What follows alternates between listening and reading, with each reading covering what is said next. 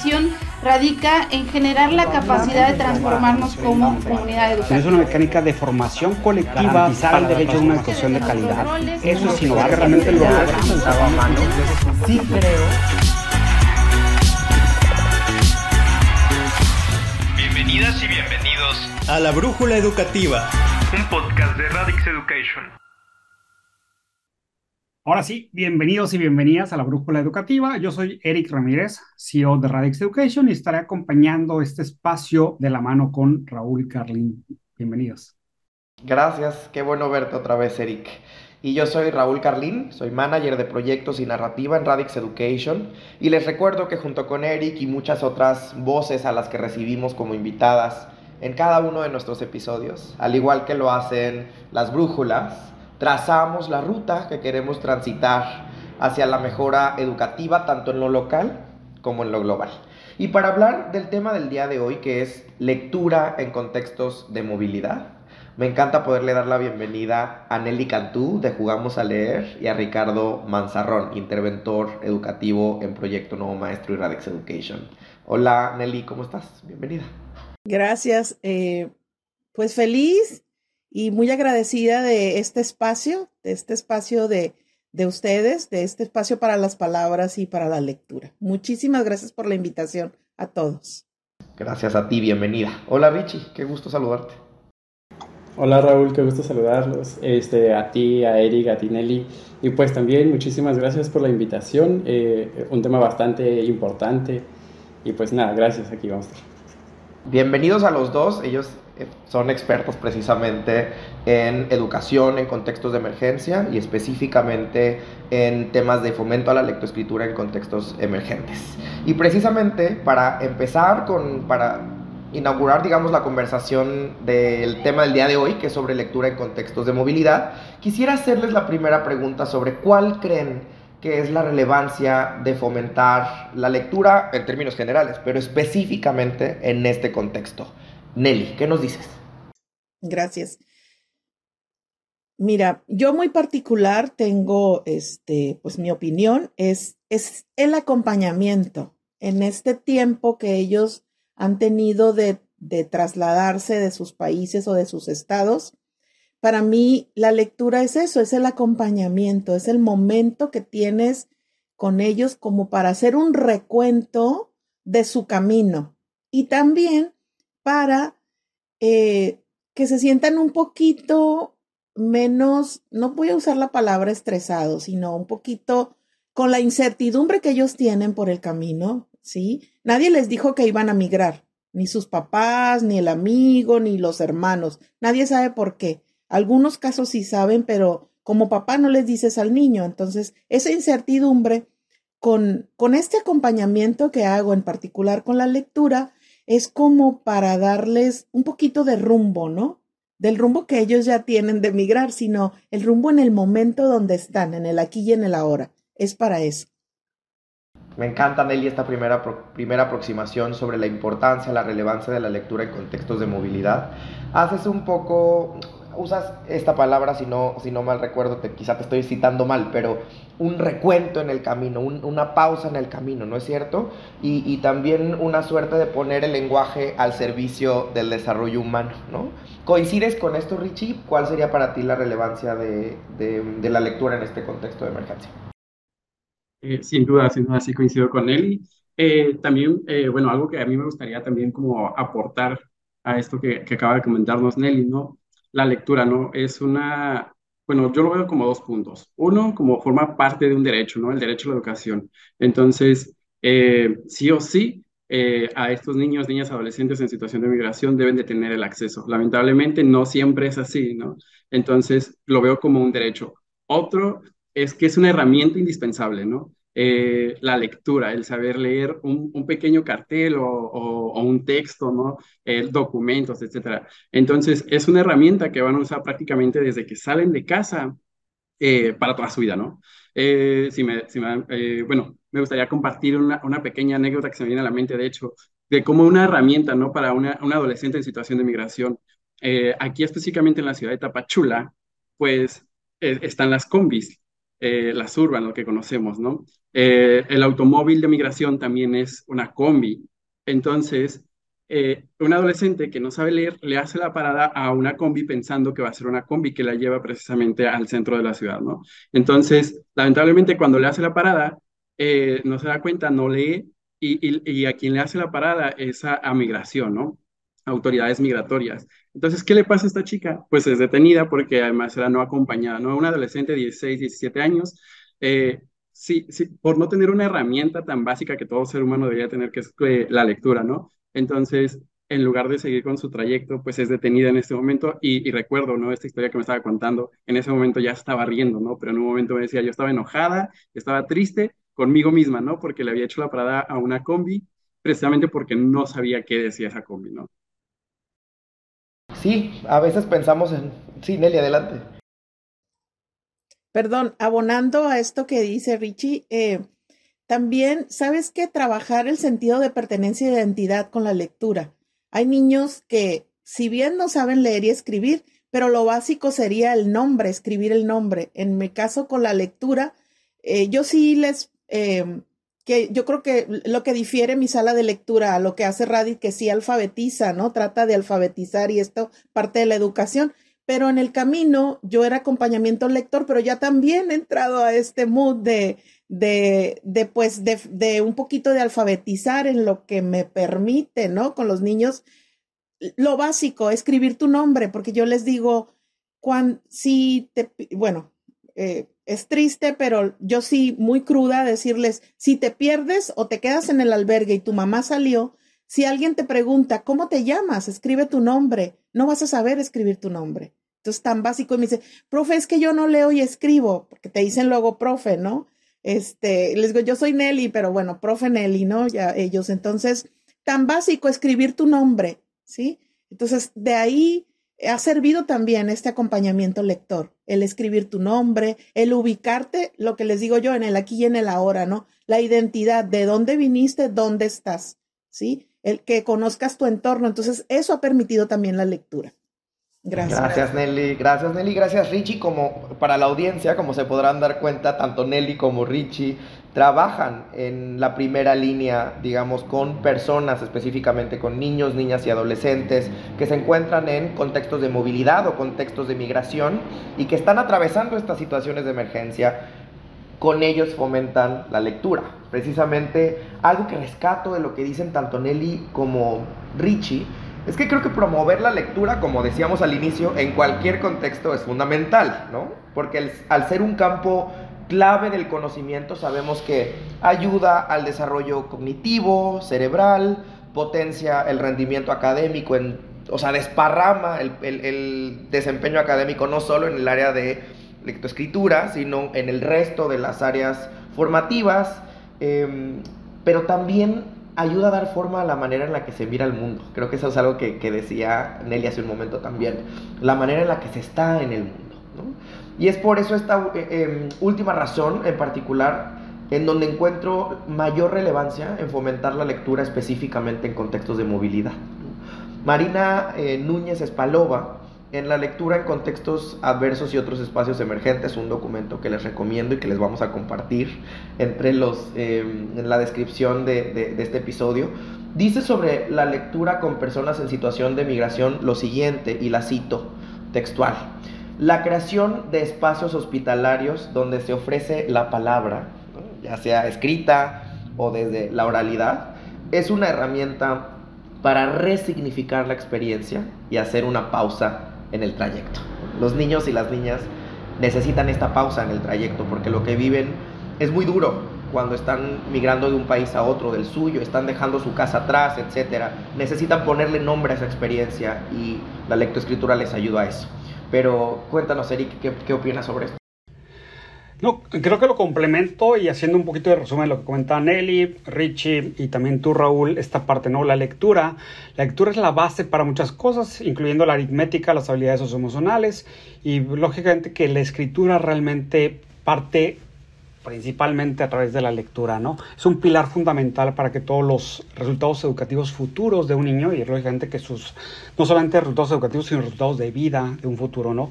Deli se va, eh, creo que haces algo muy, muy, muy, muy especial, que es irte a la necesidad más inmediata del migrante, ¿no?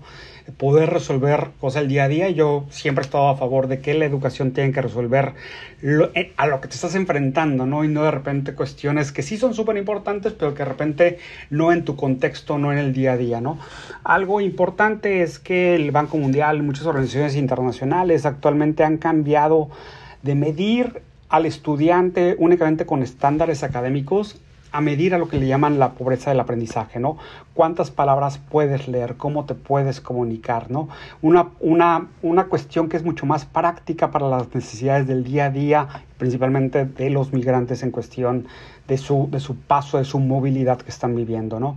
Entonces sí es importante que, por ejemplo, el, la pobreza de aprendizajes en Latinoamérica eh, del 2015 al 2019 estuvo en un 57%, eh, se estancó en ese tiempo, o sea, no, no siguió avanzando la pobreza de aprendizaje de los niños menores de 10 años. Eh, lógicamente con la pandemia pues tuvimos un, un, golpe muy fuerte a todos los sistemas educativos que ahorita tenemos una pobreza de aprendizaje del 70%, ¿no? Por supuesto mucho más fuerte en personas que están en movilidad, pero tenemos eh, algo muy cierto que ahora pobreza de aprendizaje lo medimos a través de la lectura, lo cual se vuelve algo para poner mucha atención de acuerdo, ¿no? Como, como la lectura no es simplemente una cosa aislada que te ayuda, como decíamos, a entender al mundo, sino que te permite medir el aprendizaje en general, que es creo que también algo que, nos comparte Eric en, su última intervención, en su primera intervención. Muchas gracias a los tres por ahora, por esta primera aproximación a la, relevancia de la lectoescritura, la lectura en contextos de, de emergencia. Por ahora los invito a ir a nuestra sección Dos mentiras, una verdad. Dos mentiras, una verdad. Y bien, en esta sección la dinámica es la siguiente. A continuación, haré tres afirmaciones que tienen relación con este tema. Dos de ellas son mentira y una es la verdad. Em, Eric nos contará además que ha respondido nuestra audiencia a esta gran afirmación. Y la afirmación es la siguiente. El mayor porcentaje de niños, niñas y adolescentes en situación de migración dentro del territorio mexicano proviene de, opción 1, Venezuela, Nicaragua y Haití.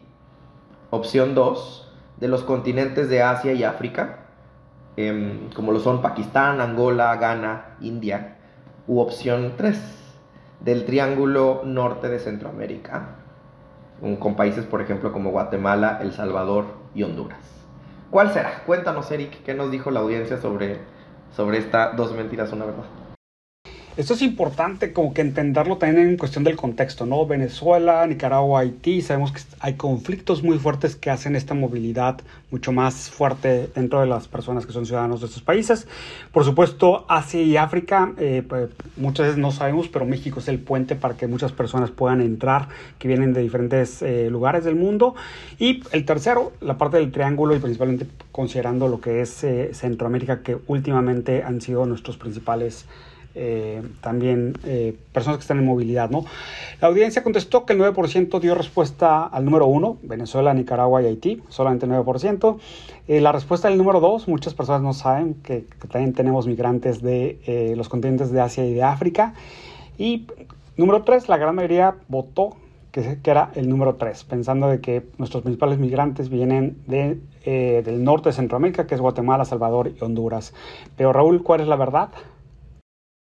Pues en esta ocasión la audiencia acertó mayoritariamente. Efectivamente, la, respuesta correcta es pues que el, em, digamos, el mayor porcentaje de niños, niñas y adolescentes en situación de migración dentro del territorio mexicano proviene del Triángulo Norte de Centroamérica, porque somos vecinos, ¿no? Tenemos, tenemos frontera ahí en, Guatemala y también en países como El Salvador y Honduras, es de donde provienen mayoritariamente em, pues digamos las poblaciones migrantes.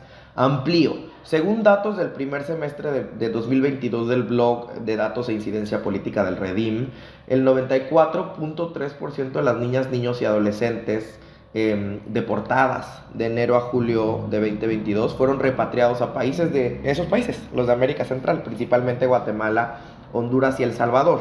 No quiero cejar en lo que dice Eric, que estoy seguro que en un momento más Nelly y Richie van a, tocar, que es que si bien, digamos, la mayor eh, parte, digamos, la mayor sí, cantidad de población migrante proviene de estos países de Centroamérica, no deberíamos irnos con, la finta de pensar que son los únicos países de los cuales proviene eh, población migrante y ya Nelly y Richie nos van a contar de dónde también, que quizá ni siquiera lo imaginamos. Pero aunado a esto que me gustaría que, que Nelly y Richie nos contaran, también quisiera moverme a la parte, ya hablamos un poco de la relevancia de la lectura en estos contextos. Pero ahora también quisiera entender cuáles son los desafíos que dirían que se enfrentan en ese contexto, ¿verdad? No, em, hay mucha de nuestra audiencia que está frente al aula, ¿no? Que sin embargo está frente a aula con población que no es itinerante, además en espacios formales, el aula. ¿Qué, desafíos se viven cuando hay que fomentar la lectura con niños migrantes que hoy están en México y mañana no? Em, que además acuden a un albergue, a alguna estancia, que no, que no tienen quizá acceso a educación formal. ¿Qué desafíos ven en el panorama, Nelly? Mira, uno de los desafíos que yo, bueno, conjugamos a leer, empecé a trabajar en el 2012, pero en el 2015 fue cuando tuvimos eh, la población más grande de haitianos en México, aquí en Tijuana, ¿no? En mi caso que estoy en Tijuana. Y uno de los desafíos fue la barrera del idioma. Si ellos hablaban eh, su lengua madre, que es criol, o criole, y también francés o portugués, porque estos niños venían, los papás pues migraron a Brasil, eh, fue esta parte de cuando fue eh, este de fútbol, ¿no? Esto grande que hubo y que los, ellos fueron a trabajar allá y después empezaron a migrar, entonces los teníamos aquí. Para mí fue un desafío eso, pero eh, por ejemplo, yo sorteé mi desafío con jugar con ellos a la lotería para que se habituaran del idioma. La lotería mexicana, esa básica que tenemos muy, muy este, conocida, con eso fui haciendo. Otro de los desafíos que tienen los albergues, por ejemplo, que ellos están a los niños o las mamás o los papás, están más preocupados en, en, en, en corto, este, pues solventar, podríamos decir, ¿no? Sus necesidades. Las necesidades básicas de, pues, de, de abrigo, de alimento, eso también. Entonces, muchas veces, por ejemplo, yo he escuchado maestras o amigas que me dicen, ¿qué le va a importar leer si está más preocupada la mamá en que unos tenis, la ropa, la comida, ¿no? Porque tienen hambre, todo eso. Entonces, también eh, estar en un albergue donde tengas seguridad, ¿no? También. El dado caso ahorita que decías, bueno, que el público y, muy amablemente nos contestó esto de las de verdades y mentiras, también yo creo que sumarle a la migración que tenemos interna de aquí en México. Todos estos estados que se han movido a las bueno, a la frontera norte, ¿no? A Tapachula, pues pasa nada más de otros países, me, imagino que es que ya es, es otro. Pero, por ejemplo, nosotros acá en Tijuana tenemos de toda la República, pero más de Michoacán, de Guerrero, de Oaxaca, más, más de Michoacán, ¿sí? Entonces, eh, por los contextos de violencia, todo lo que se ha vivido en el país estos años últimamente. Entonces, también esos niños que vienen de un contexto, para ellos es un desafío entender la dinámica de aquí, de, la frontera, de esta frontera, y también entender, hubo una caravana en el 2018 que estaba en la zona norte, aquí en la ciudad, la zona norte queda pegada al muro. Entonces ellos querían, los papás, bueno, con los niños, querían estar en un lugar que es un estadio, eh, que ahí los, los, la autoridad los, los puso ahí a, a, estar, ¿no? A permanecer mientras veían su situación. Entonces, ellos querían estar viendo el, la, la línea o el bordo, como les decimos, ¿no? Porque ellos sentían que ya estaban en Estados Unidos, que estaban muy pegaditos. Entonces, no se querían mover albergues, no se querían mover a otras zonas de Tijuana, porque ellos sentían. Entonces, también para ellos creo, tanto nosotros como ellos tienen ese desafío, ¿no?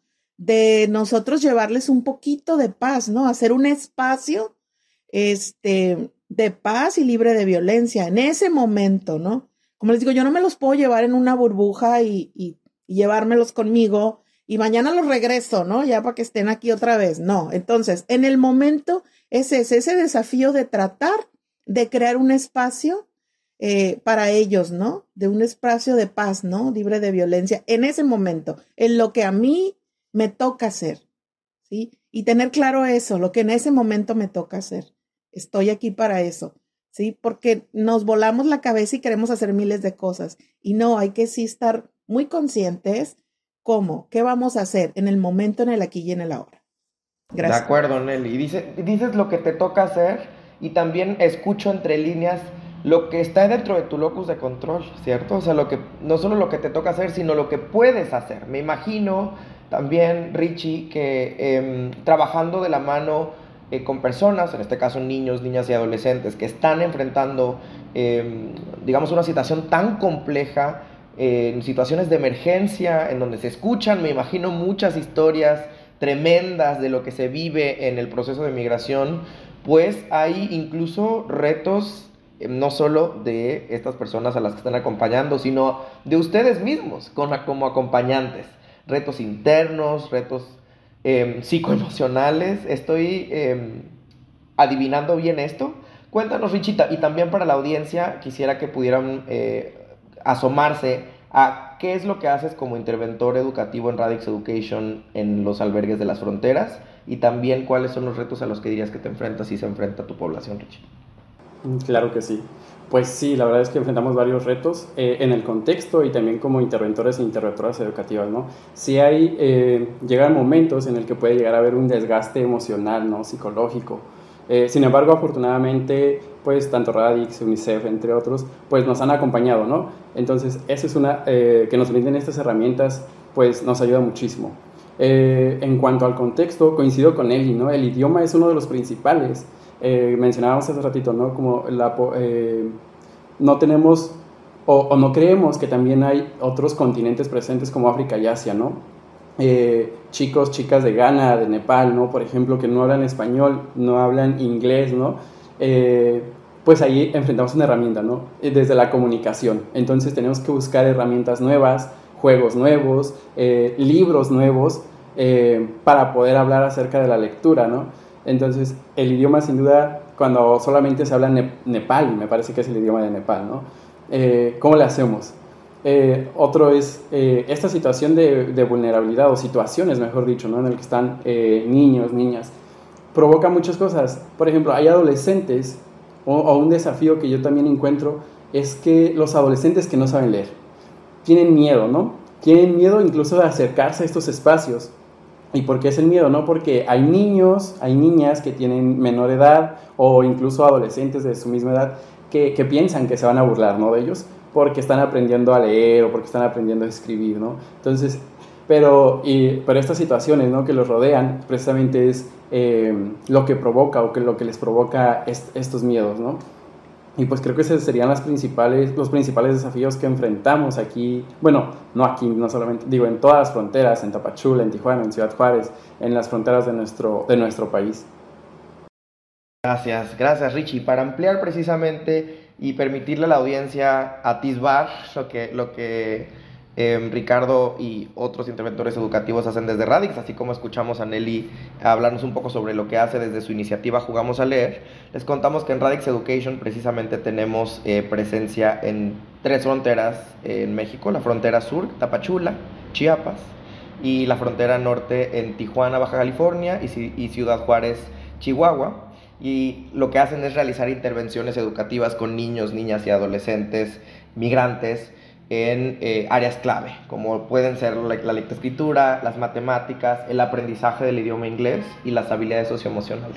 Todo esto a través de una metodología lúdica que se llama aprendizaje a través del juego, en donde los interventores de Radix Education utilizan el juego como un mecanismo para detonar el aprendizaje.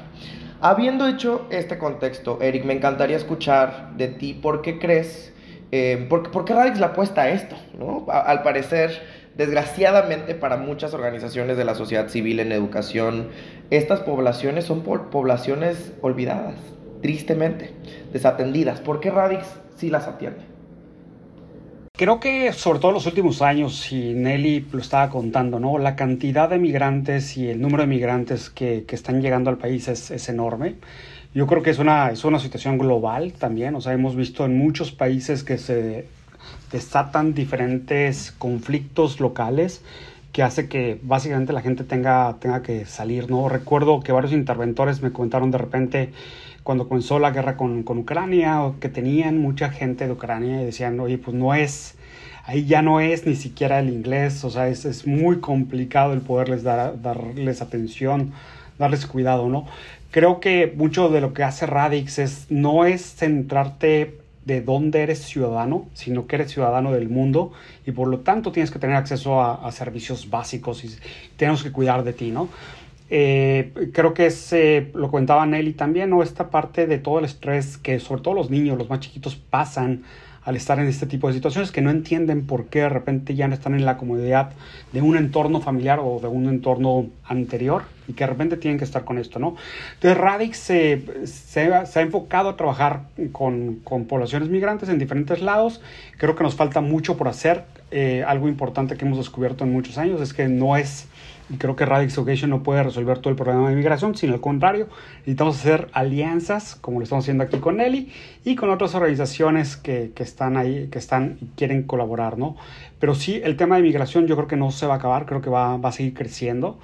Eh, desafortunadamente, entonces sí necesitamos el apoyo de muchas más personas que se sumen a este tipo de iniciativas. Gracias, Eric. Aquí lo que me resuena antes de irnos al, a, a, la sección que sigue eh, es que creo que se cocina desde el inicio de este episodio, lo decía Richie y ahora lo, lo retoma también Eric, lo, lo, lo, escucho entre líneas de lo, que, de lo que habla Nelly. La educación es un derecho humano y como derecho humano es un derecho universal. ¿no? no importa dónde naciste, no importa de dónde eres originario, no importa en qué país estés transitando. Eh, si tú estás en territorio mexicano, eh, todos y todas en el territorio mexicano deberíamos coadyuvar como lo hacemos desde la sociedad civil, jugamos a leer, Radix Education, eh, a que ese eh, derecho te sea garantizado y específicamente eh, pues en áreas clave, como lo hemos venido diciendo, la, lectoescritura. Me encanta, me encanta esta, esta conversación tan maravillosa que hemos tenido. Por ahora los quiero invitar a nuestra recomendación del día y regresamos para el Pido la Palabra. ¿Jugamos a leer? Sala de lectura itinerante. Surge en septiembre de 2012 como parte del Programa Nacional de Salas de Lectura de la Secretaría de Cultura, con actividades de mediación lectora en parques, centros comunitarios, escuelas, bibliotecas, centros penitenciarios y a la par se iniciaron actividades con la comunidad migrante. Se inició esta aventura lectora a través de talleres, utilizando el enfoque de pedagogía de la lectura y la escritura lúdico-creativa como un medio para brindar acompañamiento psicosocial y construir paz, identidad, pertenencia y memoria, favoreciendo la creación de espacios seguros y libres de violencia. Conoce más de esta increíble iniciativa. Encuéntrala en Facebook como Jugamos a Leer, Sala de Lectura. Pido la palabra. Y bien, en esta sección, en Pido la palabra, ponemos sobre la mesa una pregunta que representa una situación hipotética y que nos invita a dar solución a nuestra problemática principal del episodio. Es básicamente la llamada a la acción. La pregunta para el pido la palabra del día de hoy es la siguiente. El alcalde hace un llamado a todos los vecinos para que apoyen en la labor de alfabetizar a niños y niñas migrantes. ¿Qué harías tú para impulsar con ellos la lectura? Y les cuento que este pido la palabra también lo compartimos con nuestra audiencia, quien, nos quien tomó la palabra y nos contestó qué harían ellos. Eric, cuéntanos y también cuéntanos tú qué, tú qué harías. Esto es eh, padrísimo, o sea, porque siempre sacas diferentes ideas y gente que quiere colaborar ¿no? con Radix Education. Pues ahí también los invito a que sigan las redes de Radix Education, donde pueden ver estas, estas diferentes preguntas que hacemos cada 15 días. Eh, la audiencia compartió que es apoyar con eh, apoyar a clases con materiales, a crear clubes de lectura, eh, hay gente que dijo que se apuntaba para gestionar espacios o logística también, la organización de los diferentes espacios, crear círculos de lectura donde los temas sean temas coloridos, eh, hay quien dijo donación de libros, eh, de nuevo repitieron círculos de lectura y mucha energía para convocar. O sea, necesitamos, la verdad es que el trabajo que hacen todos los interventores es impresionante. Nelly, mis respetos, Richie, mis respetos enormes porque es muy fuerte trabajar con migrantes y estar con toda la emoción porque toda la parte personal estás tratando con seres humanos. Eh, también comparten leer cuentos y trabajar en comprensión lectora. Son las ideas que comparten el día de hoy, ¿no? Gracias, Eric. Gracias. Y gracias a todos y todas los que han respondido esta, em, este pido la palabra. Es para ustedes y es de ustedes y nos encanta que se lo apropien. Y justamente creo que yo algo que añadiría a lo que nos comparte Eric y la audiencia es que creo que cada vez más deberíamos apostarle, no sé si estén de acuerdo con esto, Richie y Nelly, pero a la habilitación de espacios públicos o espacios clave en las comunidades en donde no solo eh, haya presencia, digamos, de agentes educativos o de acompañantes eh, a estas poblaciones, sino que cada vez más también se involucren los cuidadores primarios, ¿no? las madres, los padres, em, incluso líderes sociales, activistas, ¿no? gente de la comunidad. Y para eso creo que siempre hay centros, ¿no? espacios, el parque de la esquina, eh, la tiendita de la, de la acera de enfrente, en donde la gente se reúne. Creo que ese tipo de espacios se podrían habilitar con algo que de hecho hacemos en Radix Education, es una idea entre tantas, que le llamamos estaciones ambulantes. Son espacios móviles que, que van llevando los interventores de lugar a lugar, de albergue a albergue, de centro a centro, que puede verse de muchas formas. Puede verse como una mochila, pero puede verse como una caja, pero puede verse como una mesa, pero puede verse como un vagón de tren, o sea, puede, puede tomar distintas encarnaciones, con materiales, con recursos, con libros, con lecturas, ¿no? En donde, insisto, agentes educativos, pero no solo los agentes educativos, sino papás, mamás, cuidadores primarios, activistas, otros líderes sociales, se vayan involucrando a generar círculos de lectura, em, a hacer prácticas de modelaje, por ejemplo, para, para mejorar las prácticas de crianza, ¿no? O sea, cómo, cómo se modela en temas de primaria infancia, por ejemplo, que también tenemos niños, niñas y adolescentes migrando en primera infancia, ¿no? Em, ¿Cómo ayudas a papás, mamás, cuidadores primarios a modelar mejores prácticas de crianza? Esas estaciones ambulantes pueden ser una, una, una buena opción. Eh, para coparticipar del proceso de enseñanza y aprendizaje ¿no? con los niños, niñas y adolescentes. Retomo una frase que nos compartía otra invitada y aliada de Radix, Elisa Guerra, en un episodio que grabamos con ella precisamente sobre primera infancia, que traía a colación este proverbio africano. ¿no? Se necesita un pueblo para crear un niño. ¿no? Ojalá cada vez haya una mayor coparticipación en el acompañamiento de niños y niñas y adolescentes y específicamente más a los que están migrando. ¿no? Pero cuéntanos, Nelly, ¿tú qué harías? ¿O qué haces? Tú ya lo haces, cuéntanos lo que ya haces. Fíjate que esta pregunta me resonó mucho cuando la vi, porque hace unas administraciones aquí en Tijuana tuvimos un presidente municipal que pues él defendió a Tijuana muy lindo, lo que tú quieras, pero pues empezó a decir que no iba a dejar que invadieran Tijuana y le quitaran a los tijuanenses lo que es de ellos. Entonces, en lugar de sumar, empezó a restar, ¿no? Entonces, yo creo que lo primero que quería sentarme con este, con este señor o con otros señores y decirle, óigame, no. O sea, necesitamos que nos ayude a ser más empáticos, ¿no? A, a lo mejor estas personas ni pidieron migrar, a lo mejor ellos ni tenían idea de salirse de sus países. Y entonces usted haciendo esto, que es un líder y que la comunidad lo está escuchando. Una, eso sería.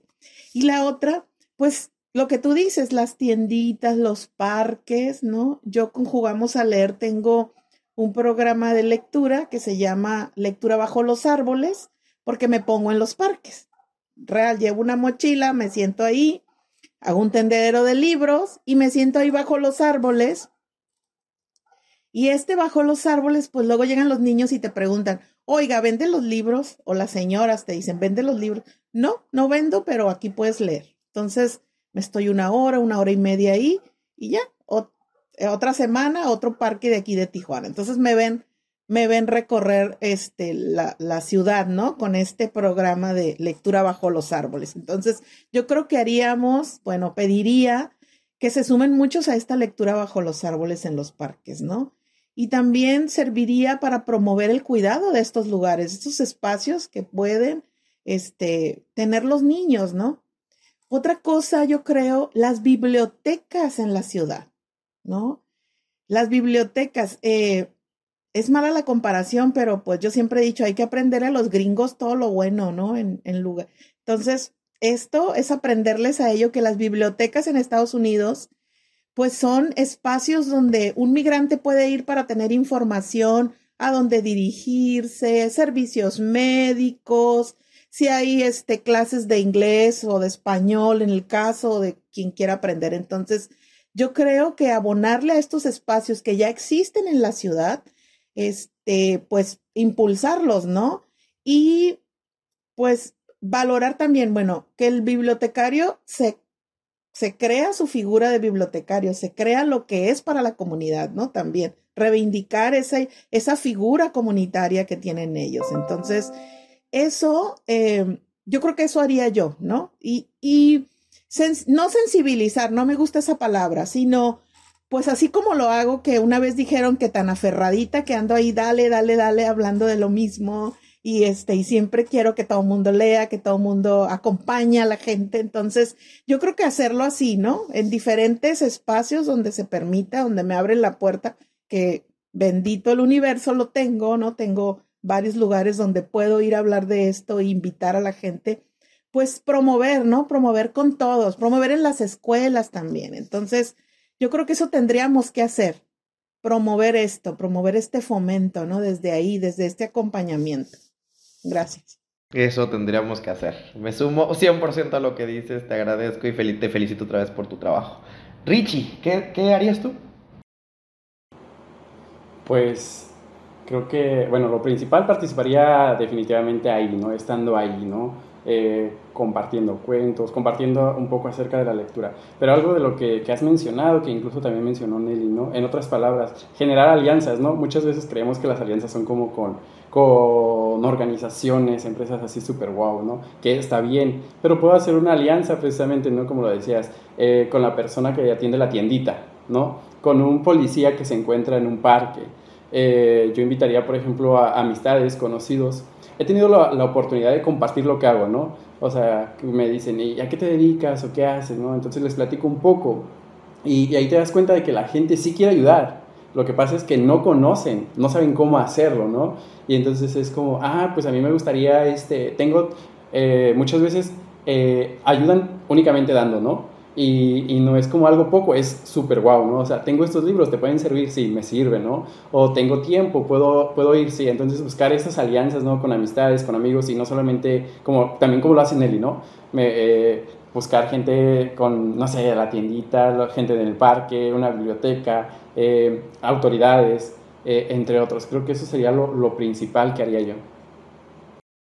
Excelente, y creo que este, es, este, para la audiencia que no sabe tras bambalinas, este es un ejemplo de eso, porque Ricardo contactó a Nelly eh, y, y, lo demás es historia, no aquí. Así que nada, pues yo me encantaría que mm, este episodio durara para siempre, Eric, pero el tiempo es un tirano. Yo sé, yo sé, no, pues un gran placer estar aquí con, con ustedes, con Nelly, Richie, realmente eh, algo que me dejan muy claro es esta parte de eh, resiliencia y persistencia, ¿no? O sea, el, es un trabajo complicado, pero si tienes un poco de creatividad puedes servir muchos espacios, ¿no? Entonces, eh, muchísimas gracias por estar aquí con nosotros. Realmente aprecio el trabajo que hacen y lo reconozco enormemente, ¿no? Pues bueno, yo soy Eric Ramírez. Muchas gracias por escucharnos el día de hoy en este programa de Radix Education y continuamos. Gracias, Eric. Ha sido un gusto. Yo soy Raúl Carlín. Gracias a toda nuestra audiencia. Este ha sido un episodio más de La Brújula Educativa, un espacio de ustedes para ustedes. Gracias, Nelly. Gracias, Ricardo. Hasta la próxima. Visita nuestro sitio web www.radixeducation.com y síguenos en nuestras redes sociales como Radix Education.